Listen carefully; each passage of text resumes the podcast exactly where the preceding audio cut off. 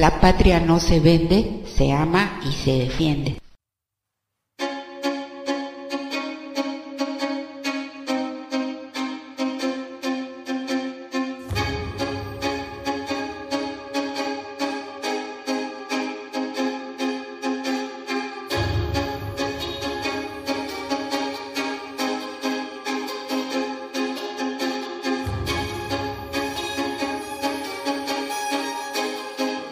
Radio AMLO. La izquierda se levanta. Estamos en Del caos al cosmos. Con Anarte.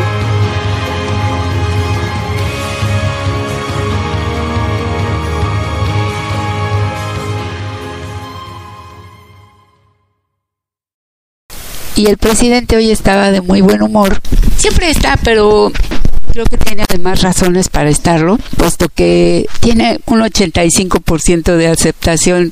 Esto es algo no visto en el mundo, en el mundo, porque el presidente es no solo reconocido, sino amado.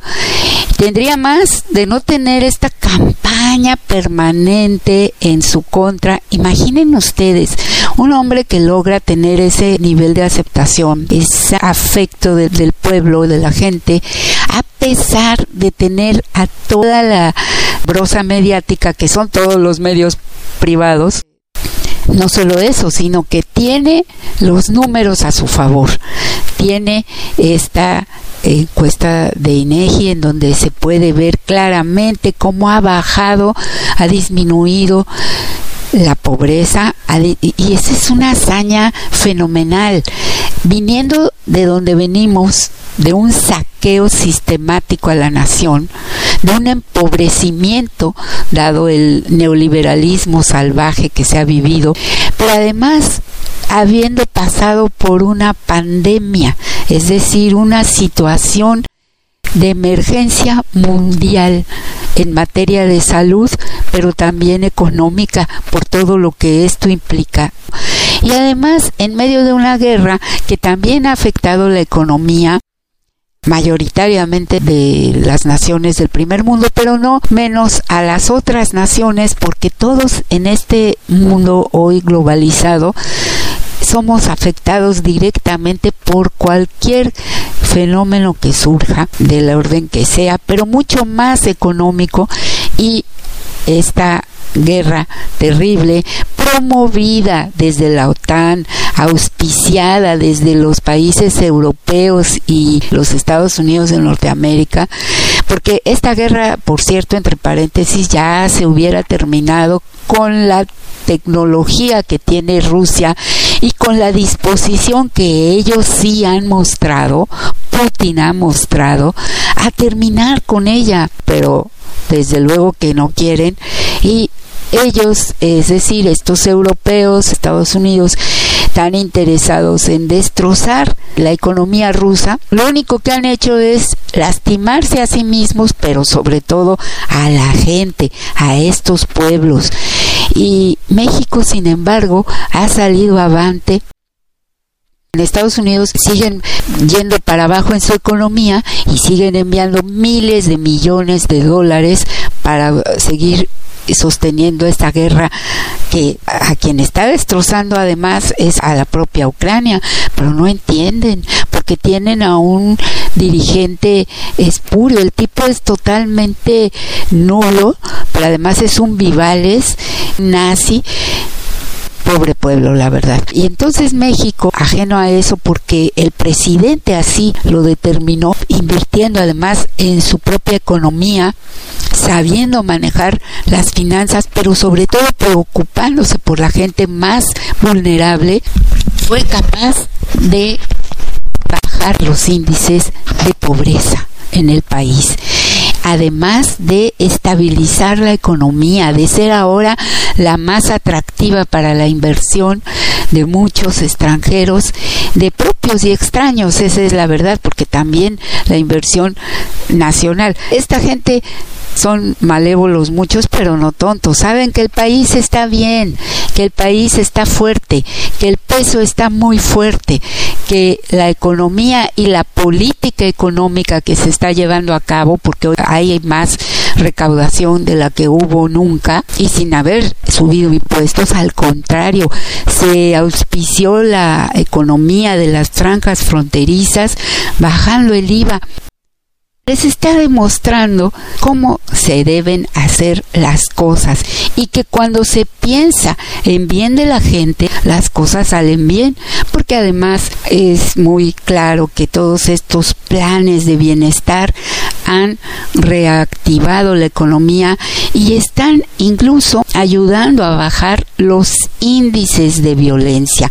Otra hazaña lograda tanto por el gobierno federal como también y hay que decirlo porque honor a quien honor merece, se logró esto en la Ciudad de México bajo la batuta del gobierno de Claudia Sheinbaum. Y ahora el presidente López Obrador está logrando también esta hazaña que claro no va a pasar de un día para otro y ahora eh, empieza a verse ese resultado atacando las causas y sin proceder de manera sanguinaria como lo hicieron antes, como lo hizo el espurio fecal, continuó el Vivales Peña. El presidente tiene muy claro que no va a sacrificar al pueblo en aras de él magnificarse. Y todo esto además, todo lo dicho anteriormente, todas las obras realizadas sin endeudarnos.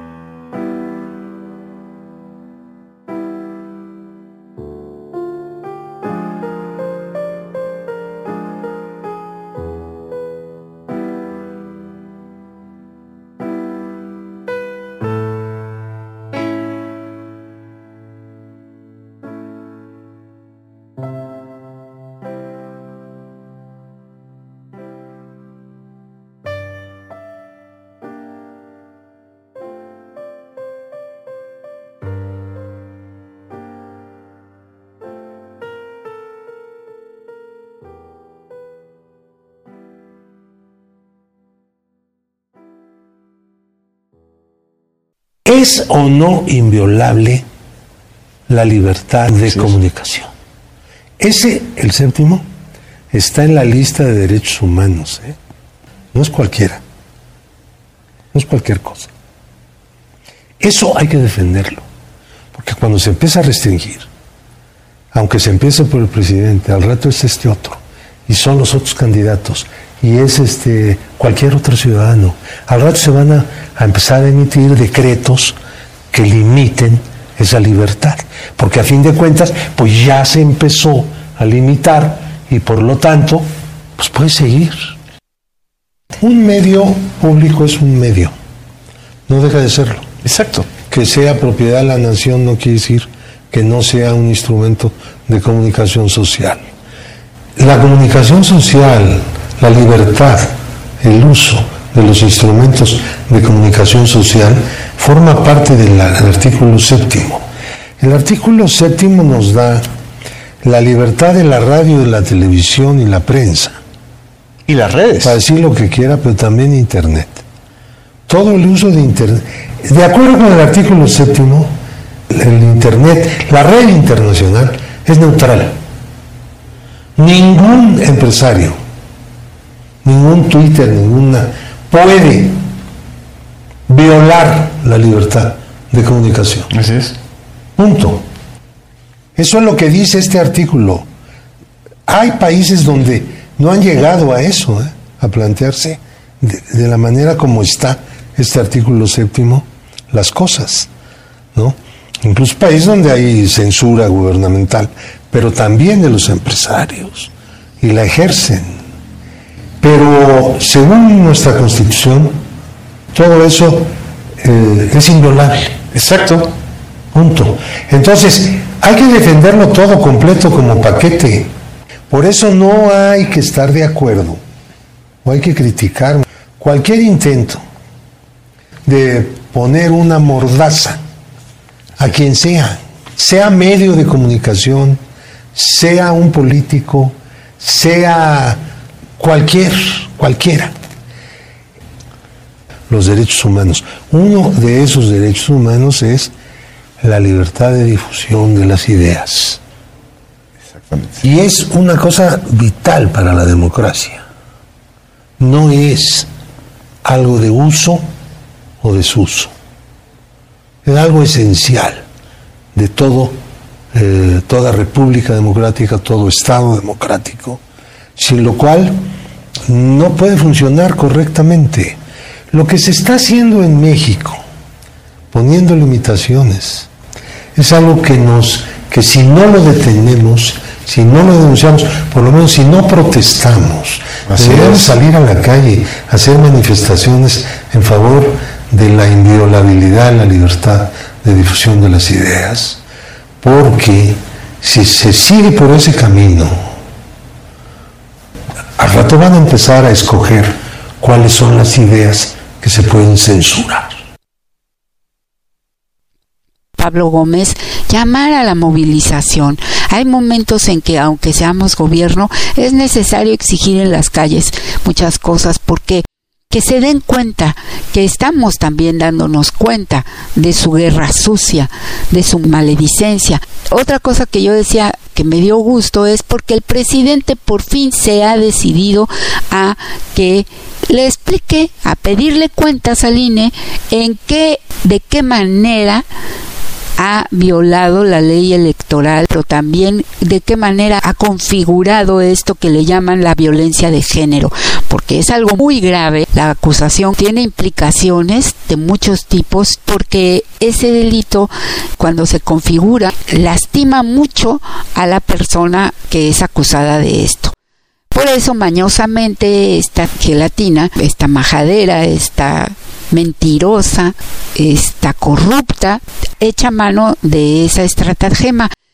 No, así como hemos visto que sí hay y sí se configura en muchos ya ahora mismo y ella no está diciendo nada de eso, es decir, ella está ocupada ahora mismo en otra cosa, me refiero a Claudia Sheinbaum, a ella sí, con ella sí se ha venido cometiendo violencia de género desde la oposición de la manera más ruin.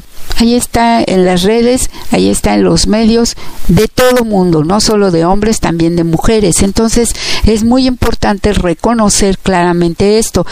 Pero a mí me parece bien que ella no esté centrándose en eso porque es una figura pública, es una política y lo menos que queremos hoy es que los políticos se escondan, sobre todo quienes aspiran a una candidatura presidencial tras la retaíla de que me están persiguiendo políticamente o a victimizarse. Esto lo único que deja ver es que es gente de muy bajos vuelos y que no va a servir no solo como candidato, pero desde luego no serviría como un primer o una primera mandataria. Esconderse en la cuestión de género como mujer política me parece la peor bajeza, pero además algo inútil, porque van a ser objeto de ello todo el tiempo, como lo ha sido, por ejemplo, Cristina Kirchner en Argentina y muchas otras personas del sexo femenino que sí han respondido a las eh, expectativas de la gente. El presidente dice en qué momento yo violé esto y ellos están violando la constitución, están violando también la legislación electoral, de manera que tienen que responder. Y esto tiene que hacerse porque de otra manera, además de que se lacera la investidura presidencial, de que a él como individuo le están pisoteando sus derechos humanos, y como ciudadano mexicano sus derechos constitucionales, su libertad de expresión, de la libre expresión de las ideas, su trabajo como presidente, pero además lo están acorralando, eso es lo que se pretende, y ayudando a esta guerra sucia que se fragua desde la oscuridad de los opositores y ve la luz en todos los medios masivos. No lo vamos a permitir. Mientras este audio, los fandangos por la lectura, que ya llevan 20, durante la pandemia se interrumpió un poco, pero continuaron y han sido maravillosos. Son estas expresiones culturales que también pretenden acercar a la niñez, a la adolescencia, a esto tan importante que es la lectura, la cultura, incluso la poesía, la literatura en general el amor a los libros, un semillero creativo de estos que son los que hacen la Secretaría de Cultura, están auspiciados por esta y hay en cada estado. La vez pasada, ya tiene algunas semanas, les pasé uno de unos adolescentes que fue bastante sobrecogedor porque ellos ahí se manifestaron en sus inquietudes más íntimas fue muy interesante. Y aquí son unos niños los que van a escuchar, pero fíjense qué importante es que justamente estos libros a los niños se les tiene que enseñar el mundo real, porque se van a enfrentar a un mundo que está plasmado en un libro o se van a enfrentar a la realidad y sobre todo que esos niños están y adolescentes son el blanco de la destrucción mental, la manipulación de los medios masivos, incluidas las redes. Ellos son los que han manipulado las mentes de los niños y los adolescentes. Que hoy los niños, los adolescentes, tengan los elementos para poder observar el mundo real, la información fidedigna y además que se les forme para que ellos mismos sean capaces de vivir en este mundo, continuar sus estudios, profundizar en las diferentes ramas del saber, pero sin abstraerse de la realidad social que les toca vivir y la realidad global.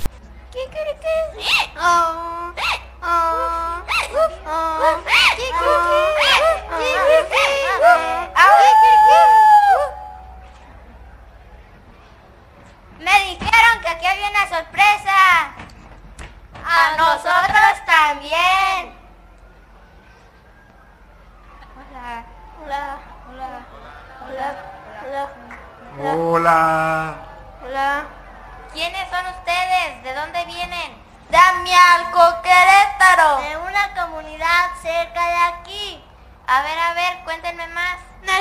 Comunidad se llama Coyote y se los vamos a compartir con un cuento. Con un cuento. ¡Dame el hecho!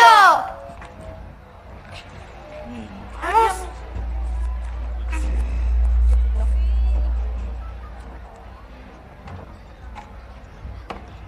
De una forma que aprendimos en... En la comunidad del coyote que existían, solo le faltaba cazar al coyote gris. En la aldea llamada la Loma del Chivo, habían varios días en que la gente se perdía en el monte. Ahí vivía un niño llamado Juan. Era muy sonriente y vivía con su abuelita en una choza.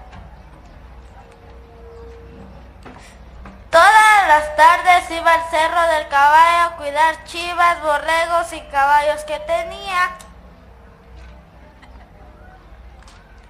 Un día soleado, mientras cuidaba a sus animales, se durmió. Apareció el coyote gris y se comió un borrego. Apareció el coyote y se lo llevó a su cueva. ¿Y se lo comió? No, era para que no le pasara nada. Empezó a oler y lamer hasta que Juan reaccionó. Te, te puedo traer carne, chorizo, pero déjame ir. El coyote lo dejó ir. Al día siguiente, saliendo de la aldea, se encontró con su abuelita. ¿Qué llevas ahí? Voy a hacer una asada con mis primos y luego voy a ir a cuidar los borregos. Juanito se puso muy nervioso. Hoy, hoy es fin de semana, tú hoy no cuidas los animales. Juanito se puso muy nervioso. Aquí me huele algo mal. No, creo que la carne ya se echó a perder. Juanito se echó a correr. Y en ese momento la abuelita se quitó la chancla voladora y le dio un empujón con la chancla. Y Juanito se cayó en un barranco. No, No, ¿y qué le pasó? Apareció el coyote. De nuevo y salvó a Juanito. Apareció el coyote de nuevo y salvó a Juanito. ¡Eh!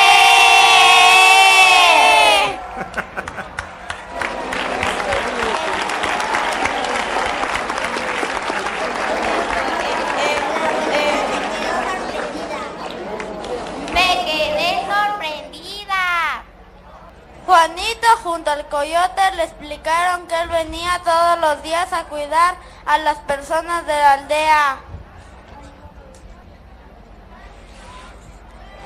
Pero ya no podía. Pero que ya no podía venir porque habían cazados rondando y por eso no había podido ayudar a las gentes a volver a sus casas. Entre la abuelita y Juan llenaron la aldea de carteles que decían El coyote es parte de nuestra comunidad. Ayúdanos a cuidarlo.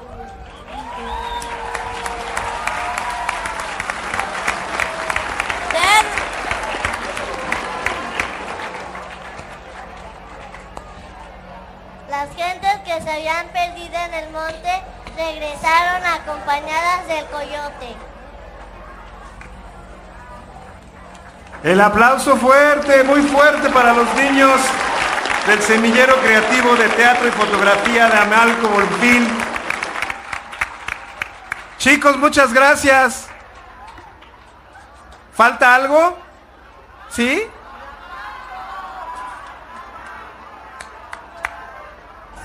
¿Qué falta, muchachos? A ver, chicos, les pido silencio. ¿Qué pasó con el cazador? A mí me dijeron que lo metieron a la cárcel. A mí me dijeron que lo pusieron a barrer toda la comunidad. A mí me dijeron que le corrieron a Santiago. Sí, creo que sí. Muchas cosas pudieron pasarle. Espero la justicia, que la justicia hiciera su trabajo, pero la lección es para nosotras y nosotros. Ayúdanos a cuidar los animales y la naturaleza para que sigamos teniendo un hogar.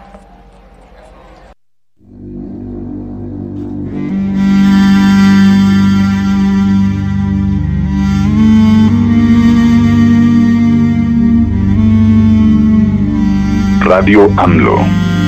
La izquierda se levanta. Estamos en Del caos al cosmos. con Azarte.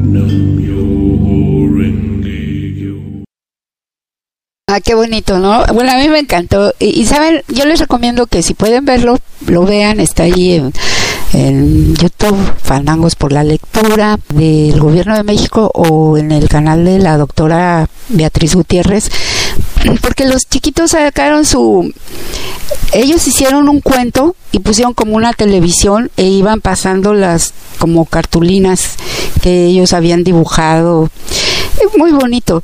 Y eran muy pequeños algunos algunos no hablan bien español porque son de comunidades indígenas.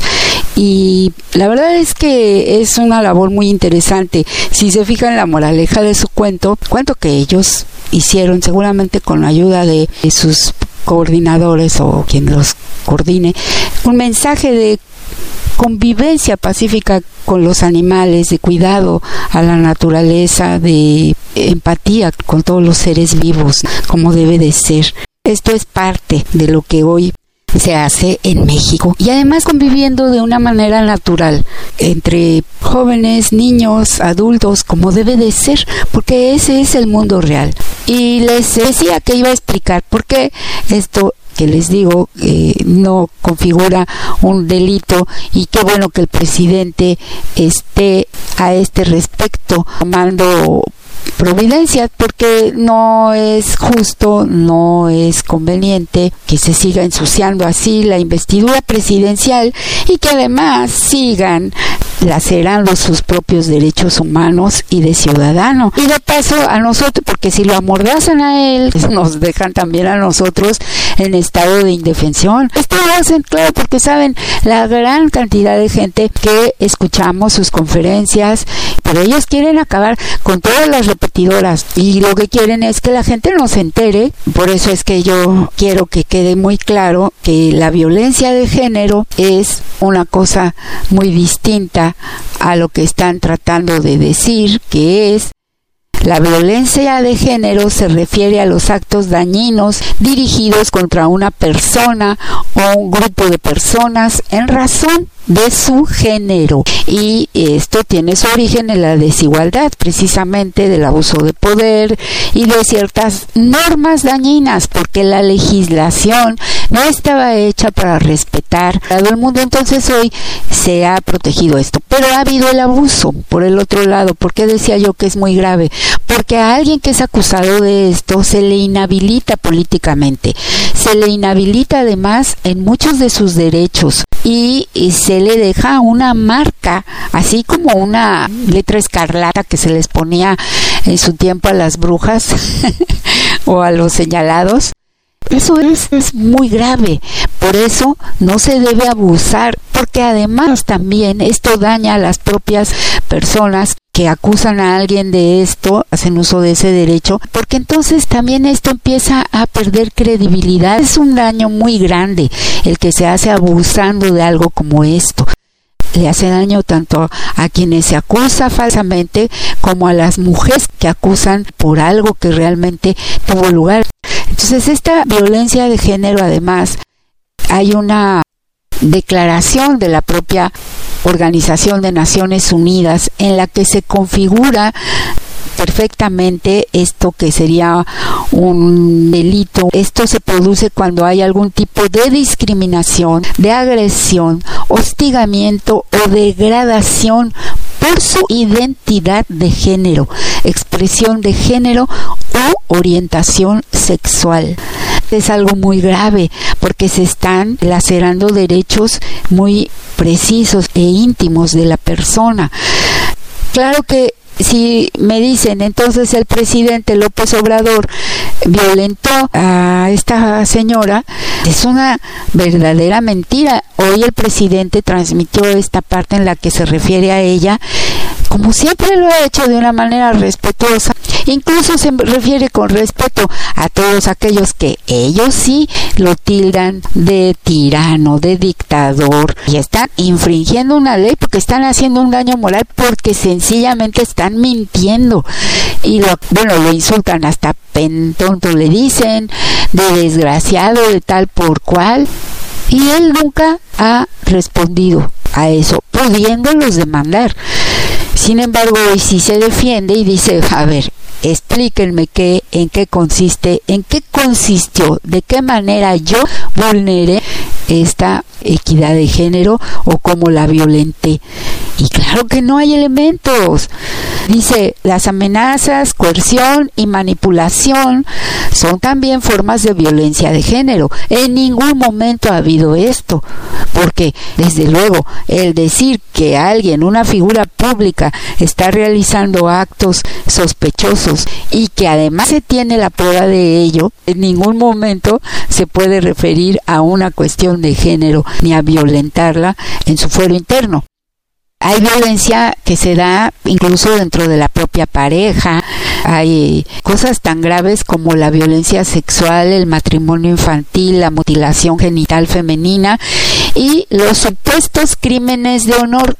Antes se permitía, había atenuantes cuando se había cometido un crimen, un asesinato a la mujer que presuntamente había cometido adulterio, pero no así a la inversa si la mujer era quien había asesinado al individuo, ¿no? ¿Por qué? Pues que no era un crimen de honor. Esto ya no existe en nuestra legislación, pero existió. Y todavía existe en ciertos países algo terrible, escandaloso.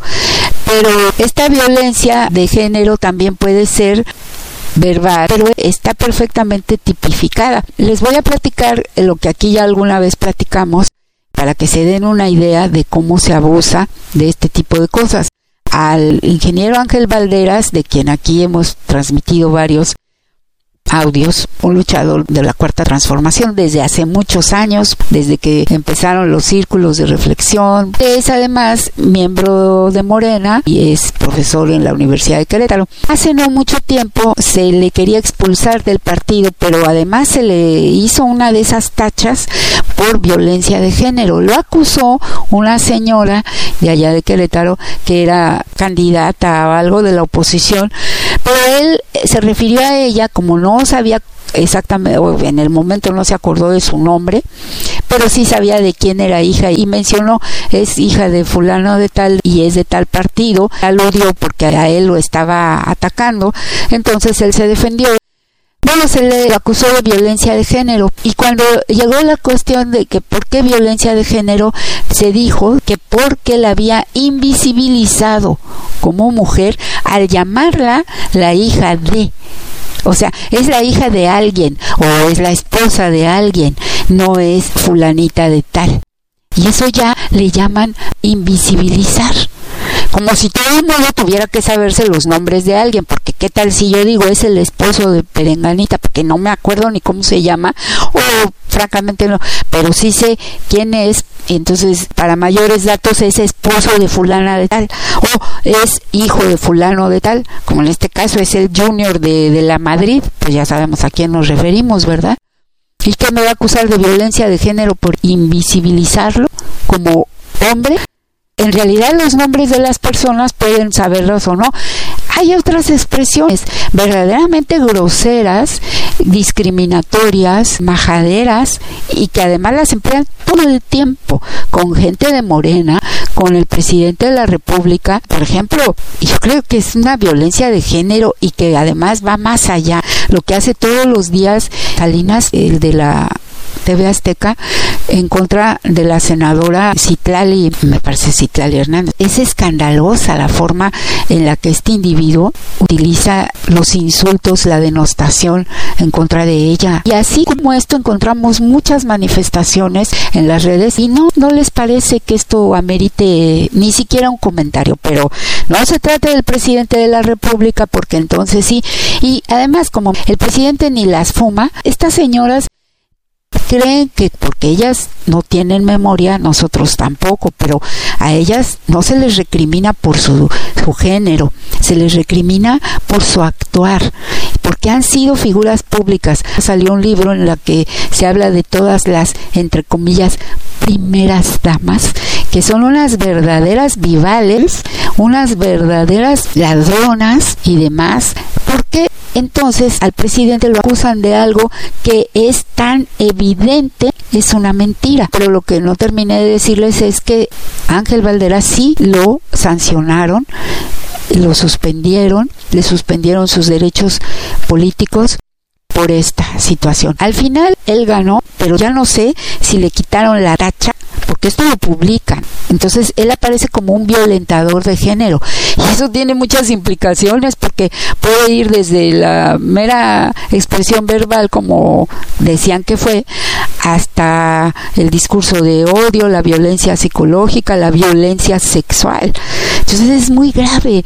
Por eso, qué bueno que la Consejería Jurídica de la Presidencia optó por defender al presidente de esto, por rechazar esta aseveración y por exigir que se explique en qué consistió. Hay un artículo de la Constitución en la que claramente se señala que nadie puede ser juzgado ni detenido, molestado en su persona, sin saber de qué se le acusa que exactamente se sepa de qué y cómo se configuró el delito, porque, caray, sobre todo en el de esto que es muy amplio, si se habla de violencia de género, pues sí, pero en qué sentido, a ver, y en qué momento yo lo constituí. Porque aquí no estamos hablando de contratos otorgados a la señora de las gelatinas por miles de millones de pesos a Xochitl Galvez. No, estamos hablando de que lo acusan de haberla mencionado o no sé, pero aquí no estamos hablando de la corrupción que esta señora está llevando a cabo en nuestra propia cara hoy mismo que es una servidora pública además ella ocupa un escaño en el Congreso y al mismo tiempo hace negocios. La señora es inmoral para empezar y estamos hablando de muchos miles de millones que ella hizo y contratos que obtuvo cuando fue delegada en Miguel Hidalgo. Y todos estos años que ha sido, según ella, empresaria, también ha sido servidora pública. ¿Cómo es eso? El presidente lo señala en la conferencia matutina. La respuesta es atacar de esta manera ruin como ella lo hace, porque a eso se ha dedicado todos estos años de la presidencia de López Obrador, llevando litigios, demandando, hasta fue a Estados Unidos, a la casa del hijo del presidente en Texas, a retratarlo y a pretender que saliera él a poner en peligro a sus hijos y a su esposa que nada tienen que ver, pero además él no es servidor público, él está totalmente alejado de todo. Entonces, ellos sí pueden hacer lo que se les pegue la gana, pero cuando se les responde no les gusta. Regreso.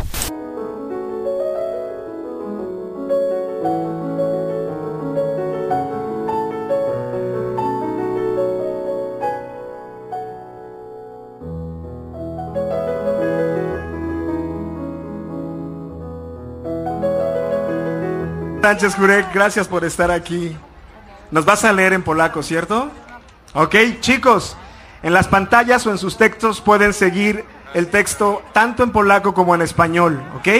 Vamos a escuchar a Natalia con un fuerte aplauso. Venga. Dziękuję. Do własnego wiersza. Wisława Szymborska. W najlepszym razie będziesz, mój wierszu, uważnie czytany, komentowany i zapamiętany. W gorszym przypadku tylko przeczytany. Trzecia możliwość, wprawdzie napisany, ale po chwili wrzucony do kosza. Masz jeszcze czwarte wyjście do wykorzystania. Znikniesz nienapisany, z zadowoleniem mrucząc do siebie. Y como veo que andan muy animados, me voy a atrever a hacer lo siguiente. ¿Quién quiere leer, chicos, el poema que acaba de leer Natalia en español? Pásale, pásale, tú. Sí, tú, tú, tú. No, no, no, no, tú ya pasaste. Allá atrás. ¿Le pueden pasar un micro, por favor, a nuestra, a nuestra amiga página 41? Muchas gracias. En el mejor de los casos, serás mi querido poema, atentamente leído, comentado y recordado. En el peor de los casos, solo leído. Hay una tercera posibilidad, aunque escrito un instante después arrojado a la papelera. Puedes optar aún por utilizar una cuarta salida, desaparecer no escrito, ronroneando algo satisfecho para tus adentros. Muchas gracias, el aplauso para su compañera. ¿Cómo te llamas? ¿Cómo te llamas? Ven. Valentina, ¿De qué grupo eres, Valentina? segundo A. A los de segundo A tienen una gran representante, muchachos. Muy bien. Gracias, Valentina. Muchísimas gracias.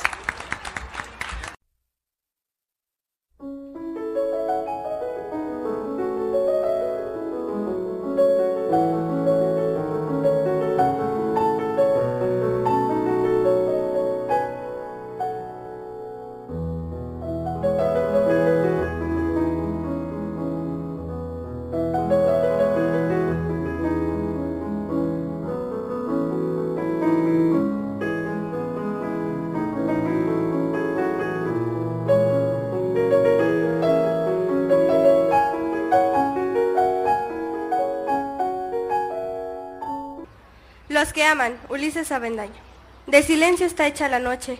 Allá en sus límites la coincidencia con el día ofrece luces renovadas. Parecen turbar la mirada de los miles interventes amorosos, aquellos que en su intimidad radiante solicitan explicaciones, sin que nada importe. Son insensatos porque aman, sorprendidos en la más dulce inspiración de sus Unos poemas muy hermosos, dichos por las adolescentes que estaban ahí, una lectura de otra joven polaca, porque ahora fue la embajada de Polonia, el país invitado fue Polonia, a este fandango por la lectura. Fíjense lo que dice Xochil Galvez, que hay que retomar las experiencias exitosas en el gobierno de Felipe Calderón en materia de seguridad pública. No sé si ella le llama exitoso a los baños de sangre en las carreteras, a los civiles que después eran llamados, decía Calderón que eran daños colaterales. Y también dice Xochil Gálvez que reconoce que lo que más se le critica a Calderón es la rapidez con la que quiso enfrentar al crimen sin tener la estrategia terminada. Y le dice Jorge Armando Rocha, no, senadora, el verdadero problema es que no hubo una estrategia. Y lo que hizo Calderón fue tratar de legitimar cuanto antes su fraudulento triunfo con una guerra absurda de la que hoy seguimos pagando las consecuencias. Como dirían los clásicos, así le dijo Andrés Manuel, le dio de palos al avispero. Y ni se diga de García Luna y el pacto con el cártel de Sinaloa, que hoy sabemos también tenía que ver desde antes con la esposa de Cedillo. Entre estas mujeres que han pasado por la presidencia, porque a veces las ambiciones de las primeras damas es irrepetible la figura de López Obrador, como irrepetible también la figura de Beatriz Gutiérrez Müller, porque tuvo el donaire de renunciar a un ridículo título como primera dama, que es hasta insultante para las demás mujeres. Ella es una mujer que se dedica hoy a coadyuvar a la cultura, que ofrece lo mejor de sí en este ámbito, que ha sido sí representante del presidente, como es su derecho, el derecho del presidente a nombrar un representante, y en este caso ha sido su esposa, para ciertas cuestiones diplomáticas, como cuando ella ha tenido que gestionar la devolución de algunas joyas prehispánicas y que no nos las han querido devolver en algunos casos. Y así por el estilo, es algo que se agradece de la doctora. En cambio, a lo mejor hay por ahí aspirantes a primeras damas y qué terror.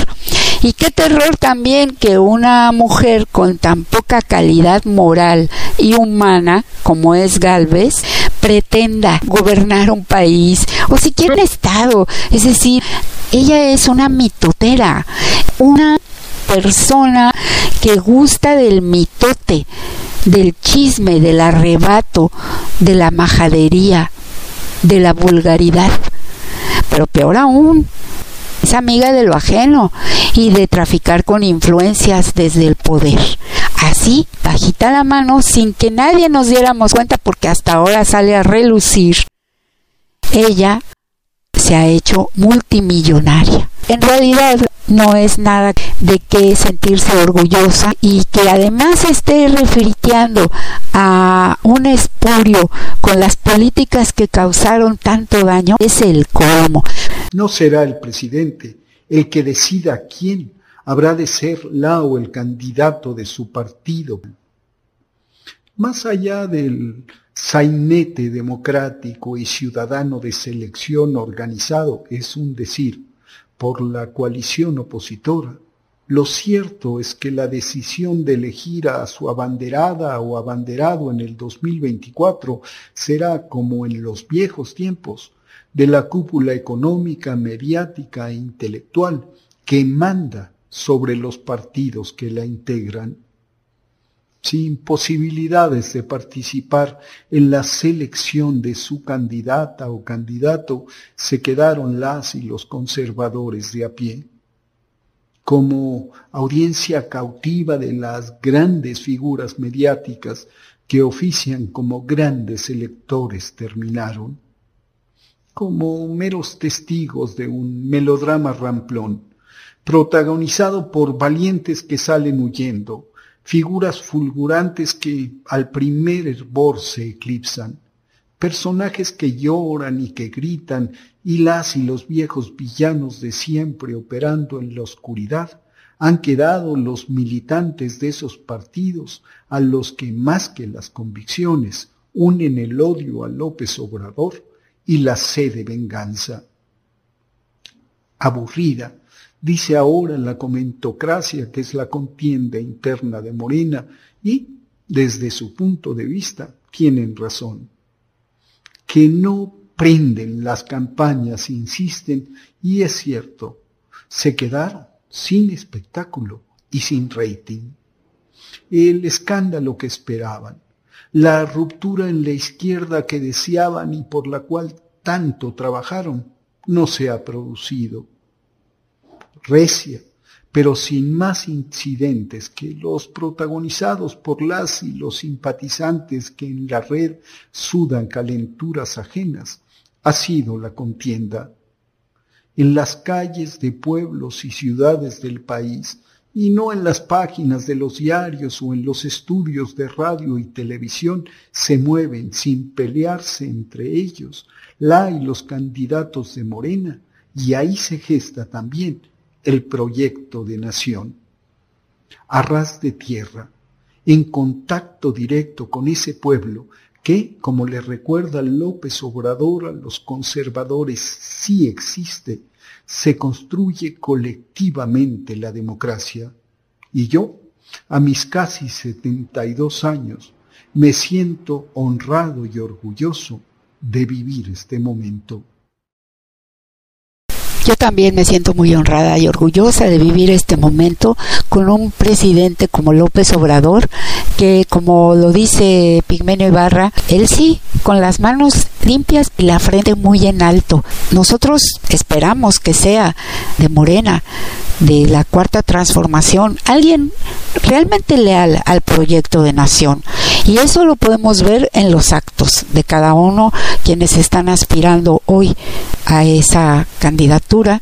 Los actos hablan por sí mismos. La ONU define la violencia contra la mujer o la violencia de género como todo acto de violencia que resulte o pueda tener como resultado un daño físico, sexual, psicológico para la persona, inclusive las amenazas de tales actos, la coacción o la privación arbitraria de libertad, tanto si se producen en la vida pública como en la vida privada. Y la ladrona, la estafadora, la traidora, Rosario Robles, hoy se llama perseguida política y violentada por su género. ¿Por qué se le encarceló? Con todas las pruebas y además a sabiendas de que ella intentaba huir del país y hoy se queja de que no puede salir del país. Es muy interesante lo que hoy nos dice Fabricio Mejía en su columna sobre la destrucción de México. Hoy que atacan al presidente López Obrador de estar destruyendo al país es que esa es la cantaleta que se oye por todas partes. Y entonces la gente, si no tiene un asidero intelectual, un asidero moral, podría realmente comenzar a creérselo. Afortunadamente ya no es así, pero sí es verdad que mucha de la población está todos los días siendo bombardeada con esas mentiras. Con esto que yo sí creo es una violencia inaudita, porque una forma terrible de violencia es la mentira. Dice Fabricio, a lo largo de los cinco años de gobierno de la Cuarta Transformación, yo me pregunto a qué se refiere la oposición patrocinada por Claudio X González con la destrucción de México, que según ellos todos los días el presidente de la República, sus funcionarios, gobernadores, legisladores llevan a cabo. Así también como cuando le llaman dictador o cuando el Congreso ha detenido sus propuestas de leyes eléctrica y electoral, los magistrados han sentenciado también que el muñequito de AMLO es AMLO mismo. A ese grado de estupidez han llegado. o que el INE le manda a borrar sus comentarios sobre la mayoría de votantes que tendrá Morena en el 2024.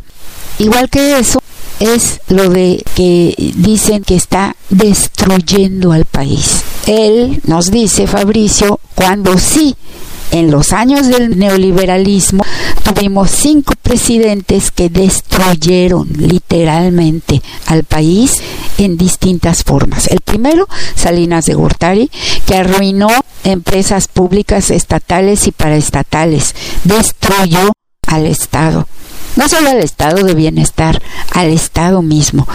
Y no es que vendiera las empresas a los privados, que había costado décadas de impuestos a todos nosotros los mexicanos y que las remató. Están ahí Teléfonos de México, Mexicana de Aviación, Dina, Industrias con Azupo, la minera Cananea, la banca, compuesta por Multibanco Mercantil de México, Banpaís, Banca Cremi, Banca Confía, Banco de Oriente, Bancrecer, Banamex, Bancomer, Serfín, Comermex, Somex, Banco del Atlántico, Banca Promex, Banoro, Banorte, Banco Internacional y Banco del Centro el acero, la fábrica de carros de ferrocarril, ingenios azucareros, la aseguradora del Estado, porque había una aseguradora del Estado.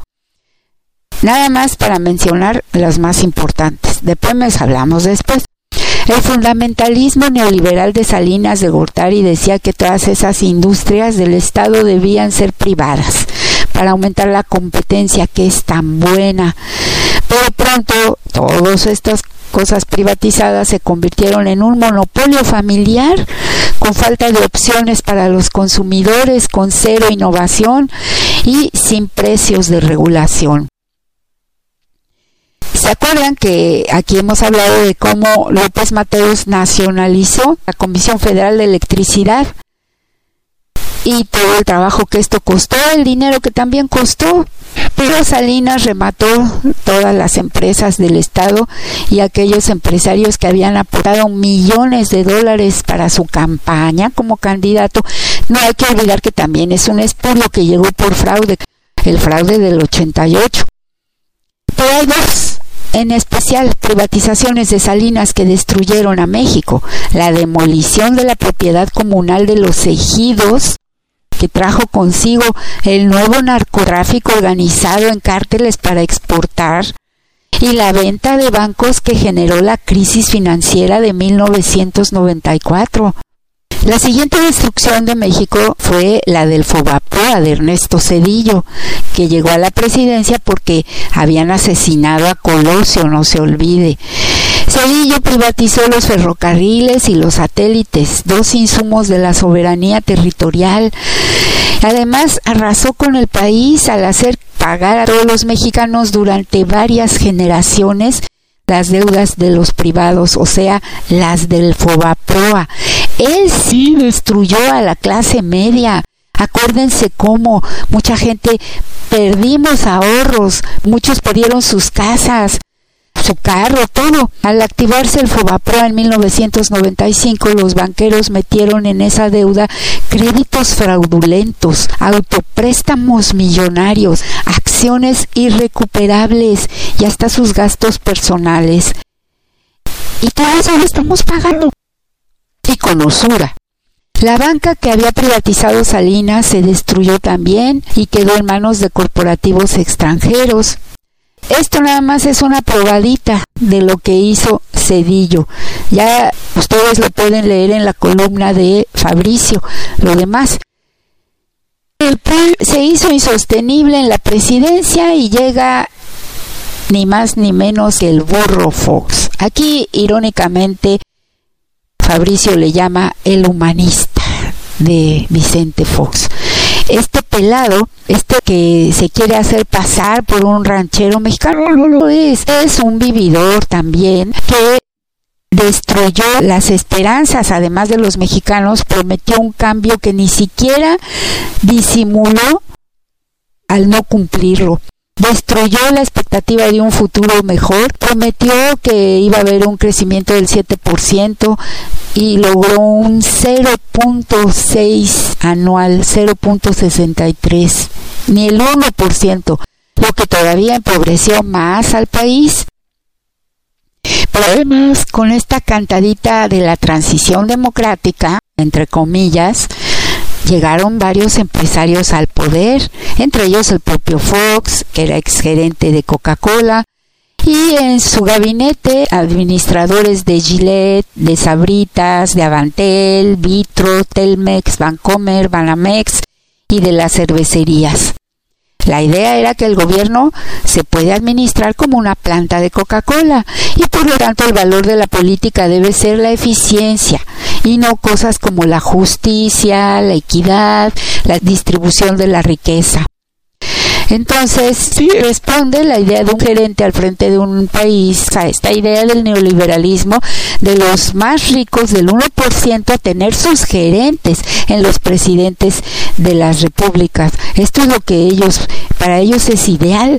Entonces eso es lo que se instauró con este tipejo. Y que se comportaban además todos los que puso como funcionarios públicos, se comportaban no como representantes de los ciudadanos, sino como CEOs de un consejo de administración con gastos exorbitantes y no la rendición de cuentas ante sus electores, porque además lo que estaban utilizando no era su dinero mal habido de malas empresas, sino del dinero del erario.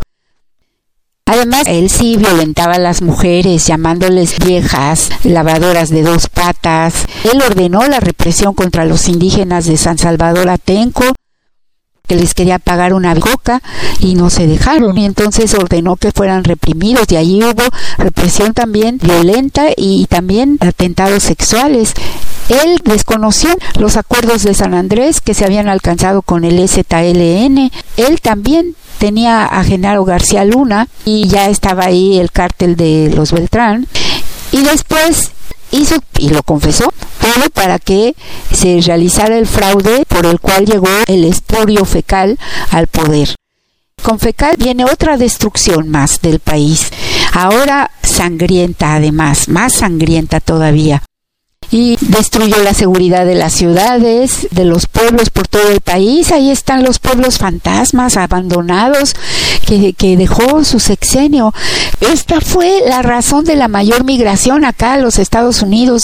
Ahora que vine hace tres y medio, me encontré con que mucha gente que tiene aquí muchos años vinieron en ese momento porque vinieron huyendo, gente que trabaja aquí, salieron huyendo, desolación y destrucción.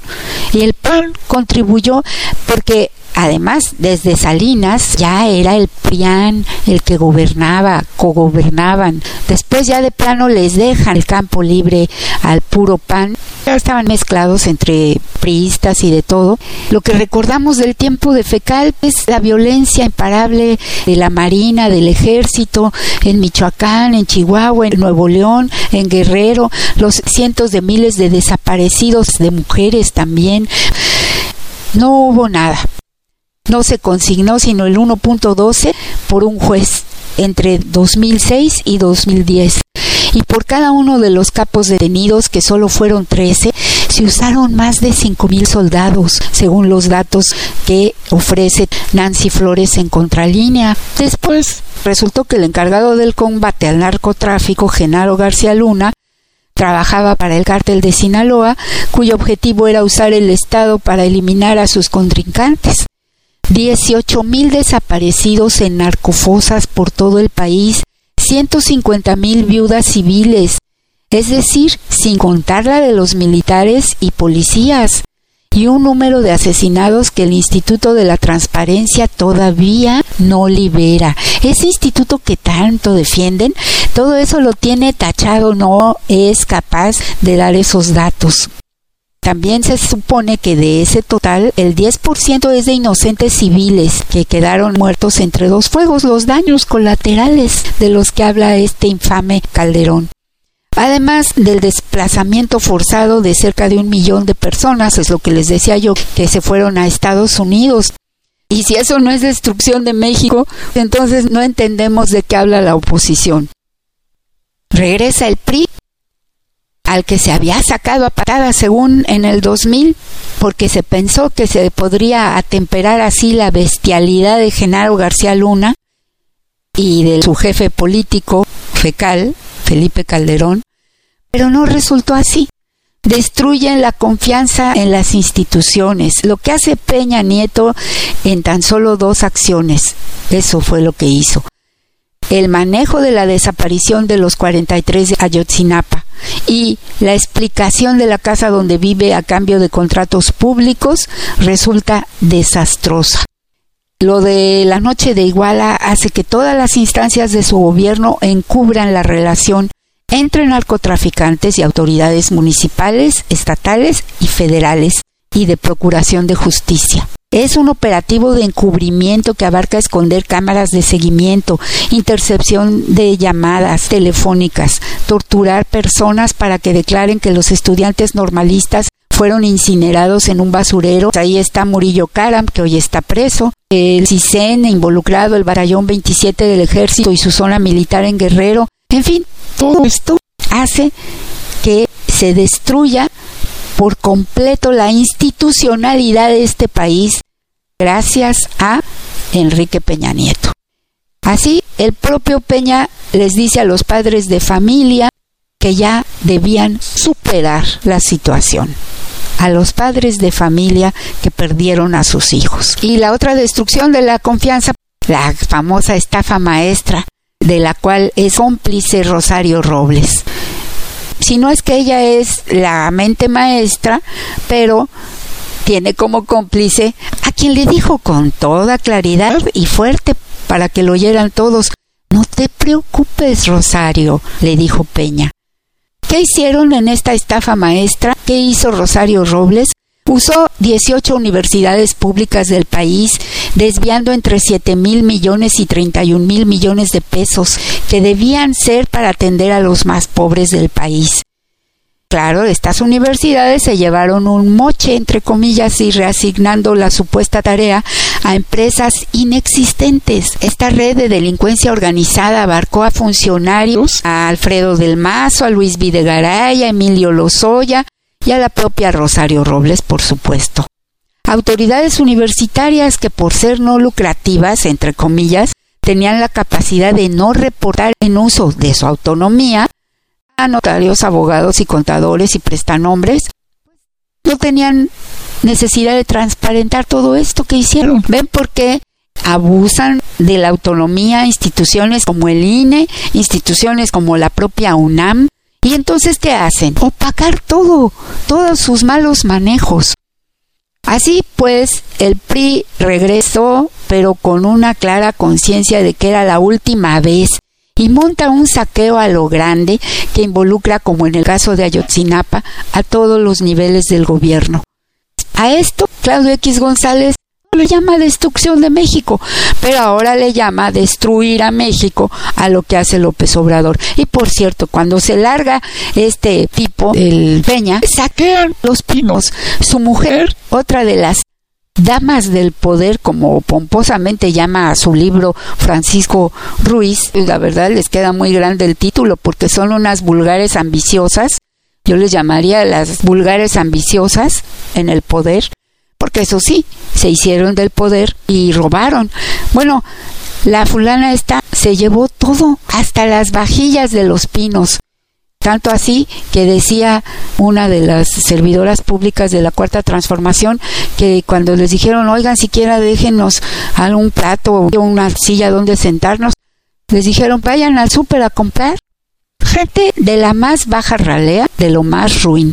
Así son. Por eso dice Fabricio, ¿para qué llaman destrucción de México por el gobierno de López Obrador?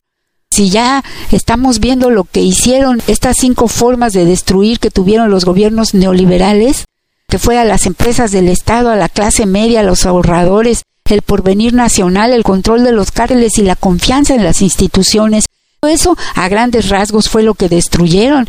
Y en cambio, vamos a ver que Andrés Manuel López Obrador ha recuperado petróleos mexicanos, tanto como ha rescatado refinerías abandonadas, ha construido la refinería Olmeca en dos bocas y también compró la refinería Deer Park, se ha defendido la capacidad de dotar de energía a la Comisión Federal de Electricidad y a todo México y no a las empresas como Iberdrola, a las que ya les ha comprado también el gobierno para poder liberarnos de sus abusos.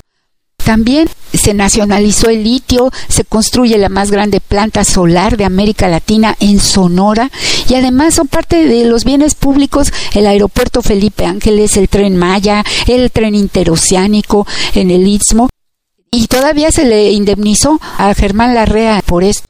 Y en comparación con Cedillo que destruyó a la clase media, aquí hoy se publican los resultados del INEGI palpables que se ha abatido la pobreza, se ha crecido al 3%, se ha elevado el PIB de los mexicanos y que hoy los ricos lo son 15 veces más que los pobres, pero ya no 21 veces como era antes. Y tenemos también el ingreso del 10% más pobre ha aumentado al 29%, o sea, los pobres ahora vieron crecer sus ingresos en un 29%. A los ricos no les ha ido mal, también un 7.8%, es decir, nadie pierde. Pero los pobres ya no son más pobres, la brecha se empieza a cerrar como debe de ser. ¿Cuáles son esas destrucciones de las que hablan si estamos viendo que cada vez en el país se invierte más y que el peso está más fuerte? Y toda esa violencia que nos dejaron García Luna y Calderón y esos homicidios que se dieron ahora están bajando gracias a la política de López Obrador. Como dijo Rosa Isela, venimos a construir la paz, no a hacer la guerra, no a destruir, a construir la paz para todos los mexicanos. A eso llegó el gobierno de Andrés Manuel López Obrador. Agradezco a todos que hayan tenido la gentileza de escuchar también a quienes estuvieron presentes. Los dejo con este poema que seguramente a un gatito. Hasta la victoria siempre. Aprendí a caer de pie, a querer con mis siete vidas, a dejar cabellos en la ropa de los desconocidos. Aprendí a guardar las uñas para no lastimar a quien me ama. Y sin embargo, a veces, sin querer, hice pequeñas heridas en las piernas y en los corazones de mis amantes. Ovillé mi cuerpo durante el sueño y también durante el sueño atravesé paisajes donde fui la más veloz y la más ágil.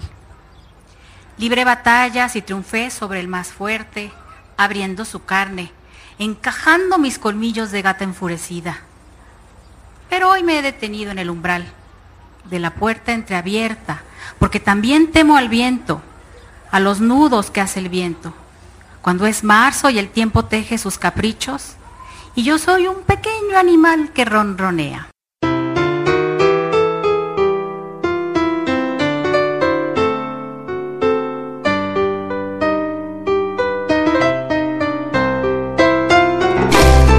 Entonces, camaradas, hay que revolucionar